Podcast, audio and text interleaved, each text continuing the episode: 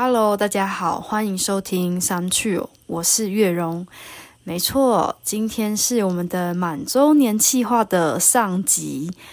哇，一年前呢，很想要做 podcast 这件事情，没有想到持续了一年了诶，而且是越做越有心得，然后也想要往第二年、第三年一直下去，然后用这种方式来记录我的生活啊，还有跟我身边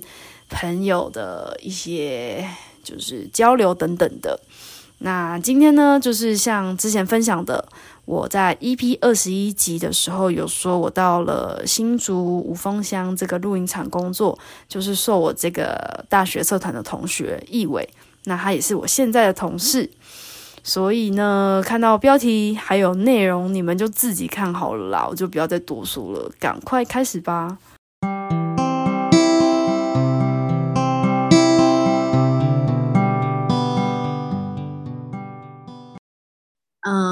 今天这个来宾呢，不知道怎么介绍他，身份非常多。我就先从我们这个关于 podcast 的关系，就是的主视觉啊，那个背影，我们在一个海边烧篝火。那那几个背影之中呢，其实这几个背影都是鼓励我的人啦，就喊我有另外三个朋友。想当初呢，这些人都说好好好，我一定要去当你的来宾。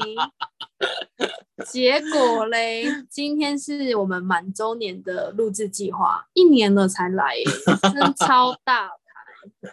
这是第一个，终于有机会来莅临你的节目了。莅临你们这些始作俑者，然后抛着我自己那边邀请别人来宾。然后第二个身份呢，就是他是我大学社团的同学，我们是野营社、野外露营社团。然后他也很受欢迎，所以当年他选社长的时候，我投他一票。真谢谢你啊！谢谢你投我一票。对他，他就是有散发出那种很很让人想要帮助他的一个感觉啦，所以就可怜的感觉吗？没有啦。然后第三个身份就是我出社会的第二个工作。哦先讲大学的第一个打工好了，就是也是他介绍的。哦，对，然后在一间补习班。对，Life ABC，然后他是 Johnny 老师，我是 Super 老师。Johnny 老师，对，你是 Johnny 吧？好像是，我是 Johnny 老师，但是其实我也忘了，因为其实在那间公司我只有做好像一两个月。对，然后我过去可能做一年。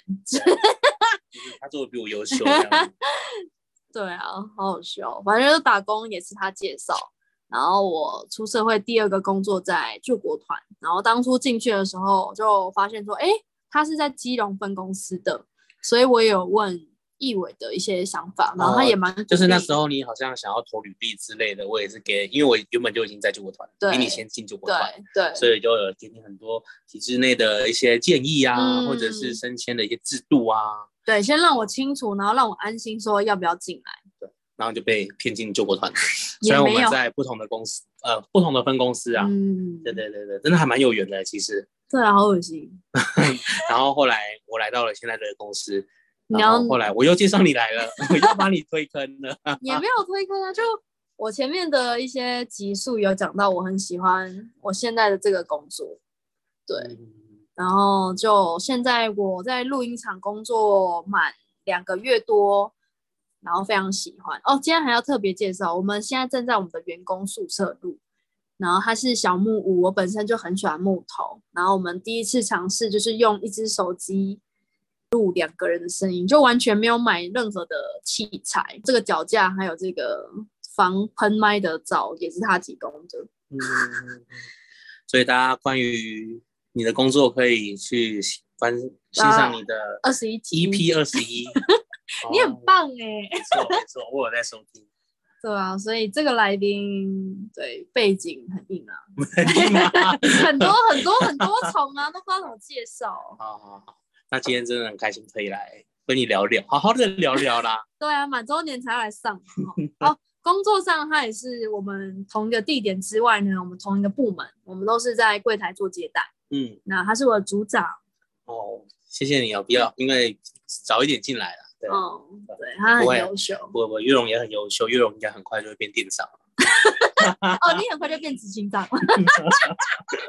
好，我们不要再互相吹捧了，对啊，就是我们今天要聊的主题，就是也是有感而发啦，因为我们两个有同样的一个想法，然后就是易伟先执行了，所以我后续就受他的一些。鼓励跟建议，然后也来到这里，然后目前就觉得很棒，所以我们才会特别想要把它记录下来。我们就是一起离开一个喧嚣的环境，这样子。对啊，那我们今天的主题是什么呢？嗯，今天主题就是为什么想要离开台北工作，然后呢，可能也到了一个全新的地方生活吧。嗯，对啊，对啊，对啊。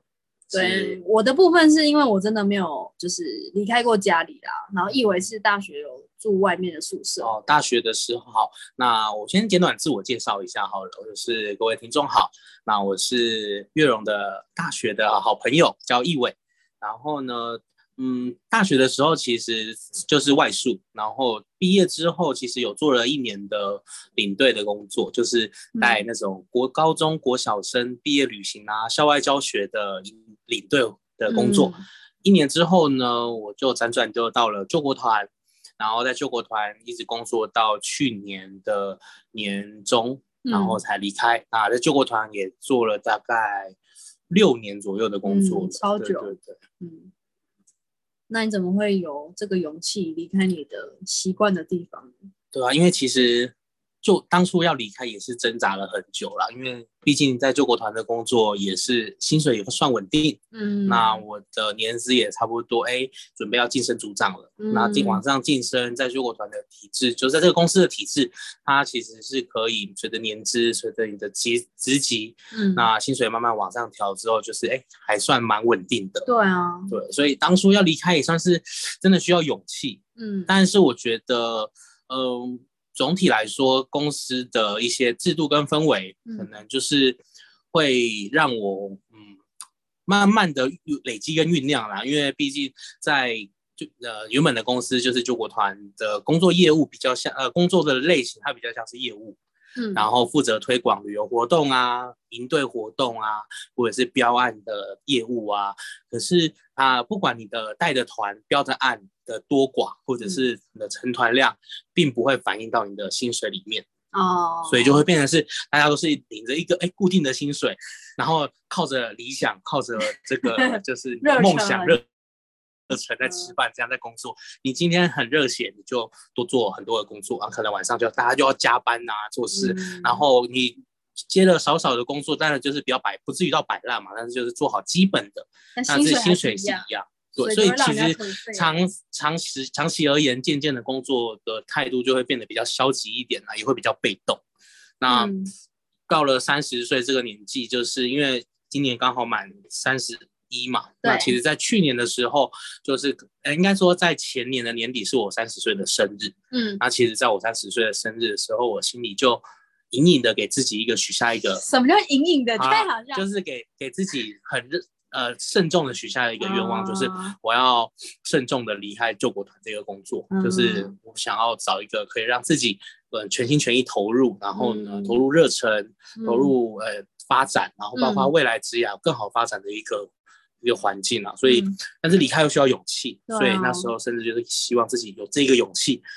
踩出那一步，就是就是离职这个决定。嗯，对，所以后后来其实也也是，就是呃也是遇到了刚好有一些事情啊，就是因为呃那时候过年就是呃甚至是十二月嘛，然后呃。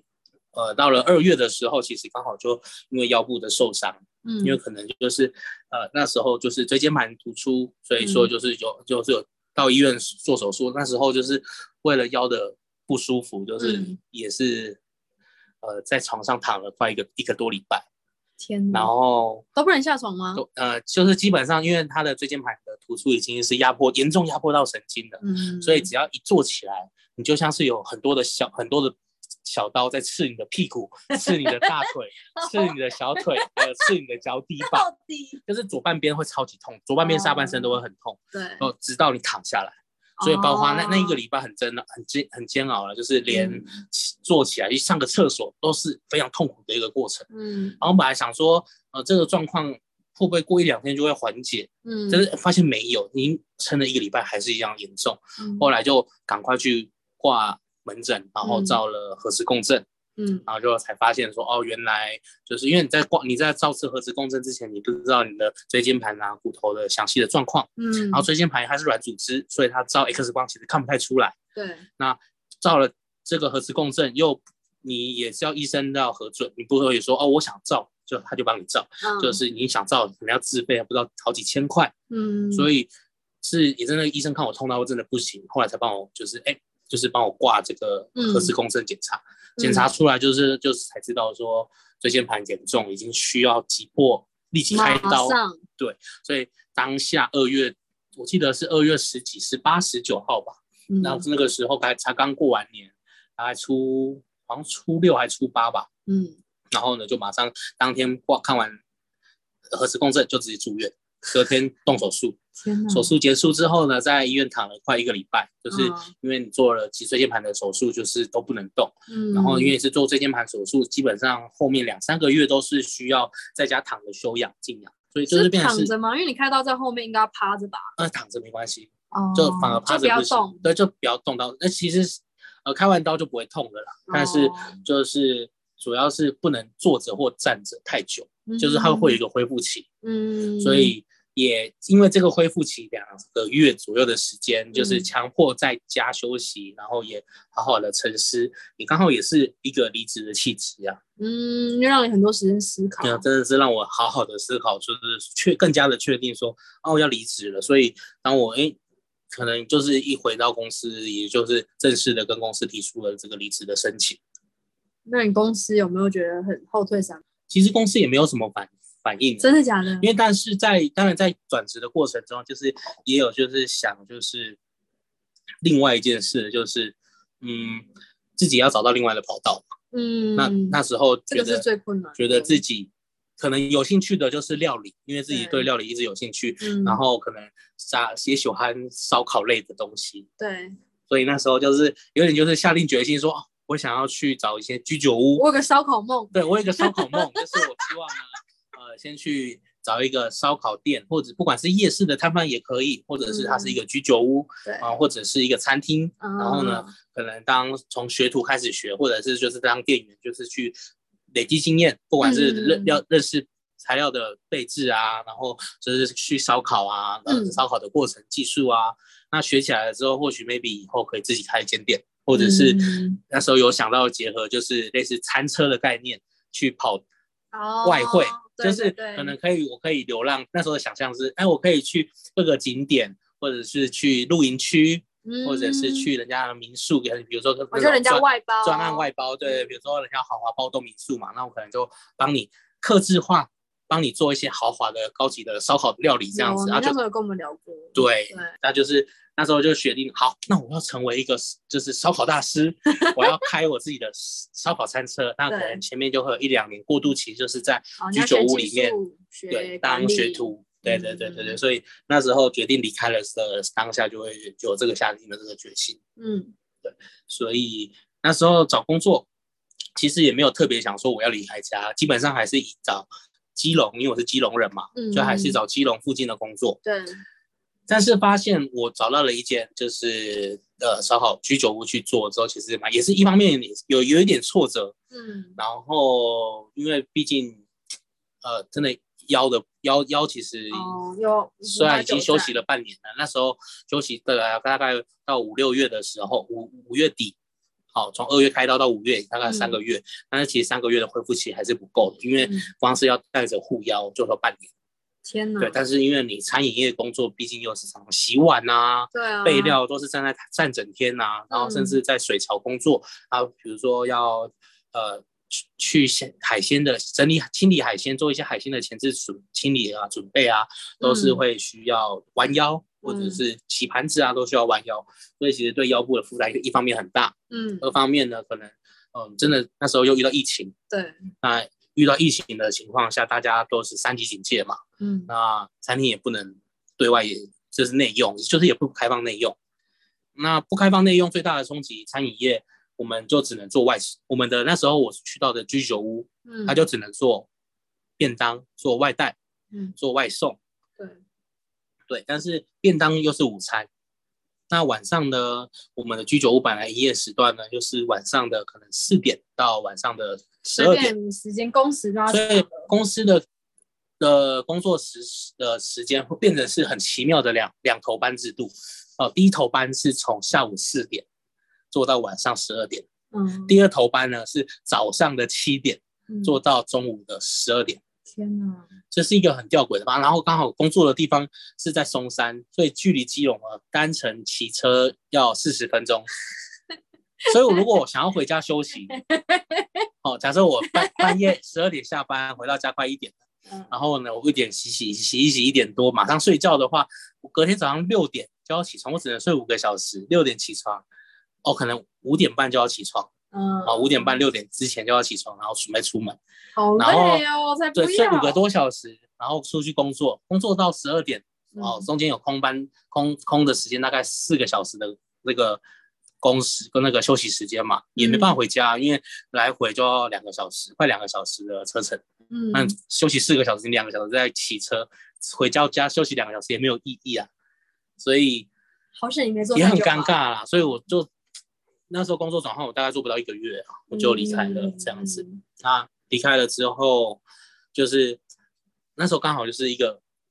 外送、外送、哦外送员是什么，Foodpanda，对对的熊猫，Foodpanda、Uber 这个嗯就是大家都很害怕去，就是大家疫情刚开始很怕去送嘛，所以嗯外送员减少。对，那外送员减少呢，外送外送平台公司他们给的外送费就会增加，周少增多，增多收少，这是嗯增增多周少。对，然后所以呃，当时我就是哎有接触到就是 f o o Panda 的这个外送，然后可能嗯刚进去有一个甜蜜期，嗯，就是可能你新进的外送人，他配单会配的很多，嗯然后他也会让你觉得说哦。这单量很足啊，然后前蜜期刚好又遇到这个加码加码的时段，全时段加码，就你一单平均大概都是九十块到一百出头这样子，一一天就所以一天可以赚到快三千块啊的外送一费。天呢，就我一天我可能只跑把七八个小时，嗯。就早上十十点九点半十点出去开始跑，嗯，就可以跑早午餐嘛，然后送午餐，然后可能送完回来大概两点多回嗯到家睡个午觉，然后大概接近五点我再出门继续送，送到晚上九点，就是中午送四个小时，晚餐再送四个小时，这样总共八个小时，嗯我一天可以赚三千快三千块。哇，就是平均每天都是可以到两千五到三千左右的这个外送外送的就是工跟薪水这样子如。果跟上班族说一一个月上班二十二天就有六万多块钱，对，那时候是我当然是这样会这样算嘛，啊但是就是，所以我从六月六月下旬开始，就是、嗯就做这个熊猫的工作，外送的工作。那对一开始也是觉得哇，好像很好赚呢，然后甚至还嗯就是跟大家身边的朋友分享这个这个 这个好康的这样 我好康殊不知我加入的那个时时间，后来就是越有越来越多的、嗯越来越多的人也是加进来外送这个行列。嗯，我们那个外送的那个新手的那个赖的群主啊，从原本是三三百多人，嗯变到后来七百多人。啊，哦，但是只是基隆区的那一个外送的外送员的群组而已哦。那这样看起来应该之后你接单就接的很少了，所以单对，没错，单就越来越少。你可能嗯就是哦，首先呢，你的每一单的的外送费慢慢变少，从原本的八九十块嗯变成哎，怎么只有六七十块，然后再变成是哎，竟然只有五六十块 啊。然啊，后到那时候到八月七八七月底八月的时候，开始变得哇，还有出现那个送一单只有四十几块的。然后呢，你一单送四十几块，你可能一个小时以前都可以平均有三四单，嗯甚至是五六单。嗯，但是有时候你一个小时巅峰期哦，你可能只送两三单，然后就在路边划手机，在路边划手机。那你看，假设我送三单，一单都五十块，我一个小时才一百五，我还不哦算油钱，天哪我，扣掉油钱可能才一百二十、一百三，比最低薪资比最低薪资还还要低很多。对，所以当然就是也是开始慢慢就是想说要再去找别的工作了，对，因为毕竟我自己也知道，就是其实也知道外送这个公司转换的转换期的工作啦，就是一定是要还要再大无法长久对，但是因为烧烤梦还没有停，所以呢帮，自己 Q，当下就是因为三级警戒的状态，嗯居酒屋很多也都休息关门了嘛，那也没有在争应征工这一方面的工作，所以其实一方面自己做熊猫这个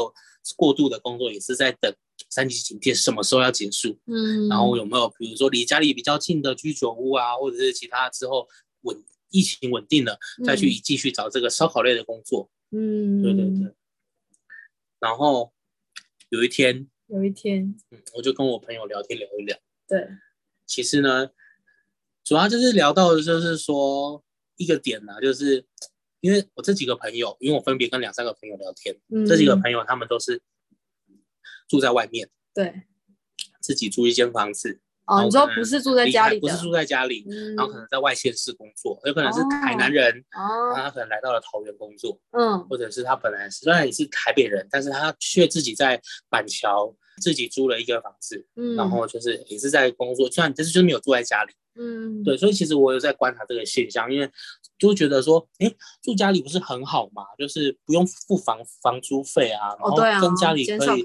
可以一起共食啊，就是嗯。家人爸妈一起煮，就算你会分担一些食材费，你也会比较省，嗯，嗯，又嗯省可以存到很多钱，又可以存到很多钱，然后呢回到家又有温暖的食物、温暖的晚餐可以吃，然后家里反正有什么问题就妈妈、爸爸也可以洗一起洗衣服什么之类的，可能衣服都晒好了啦，或者是嗯你帮忙晒也也是 OK 这样子。但是就是大家是一个共同生活的一个方式，嗯就会减少很多负担。对，所以，那时候我就跟他们讨论这个问题，嗯就是说，哎，你们不会觉得住家里比较好？嗯但是，嗯、他们的论点启发了我了，就是，嗯，如果一直住家住在家里是比较好，没有错，